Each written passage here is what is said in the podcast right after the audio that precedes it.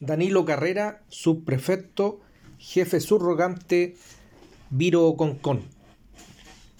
Detectives de la Brigada Investigadora de Robos Concon, conforme a una investigación por el delito de robo con intimidación emanada del Ministerio Público de Viña del Mar, y tras el análisis de información y diversas diligencias, lograron la detención de un hombre mayor de edad por el delito de receptación, a quien se le incautó una camioneta, eh, la cual fue utilizada para cometer dos delitos de robo con intimidación, hechos ocurridos a fines de septiembre en la comuna de Viña del Mar,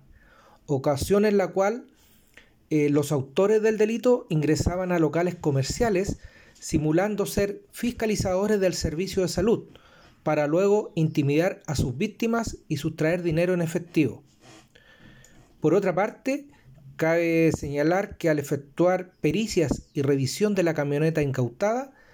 se estableció que su pickup había sido sustraído a otro vehículo el presente mes en la ciudad de Quillota. En virtud a este procedimiento, se gestionó una orden judicial de entrada y registro para la residencia del detenido, la cual se ubica en el sector de Achupayas de la comuna de Viña del Mar, lugar donde se encontró cocaína base, cannabis sativa, balanzas digitales y elementos para dosificación de drogas, procedimiento que culminó con la detención de la hermana del imputado antes señalado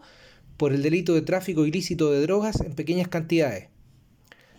Ambos detenidos pasaron a disposición del juzgado de garantía de Viña del Mar.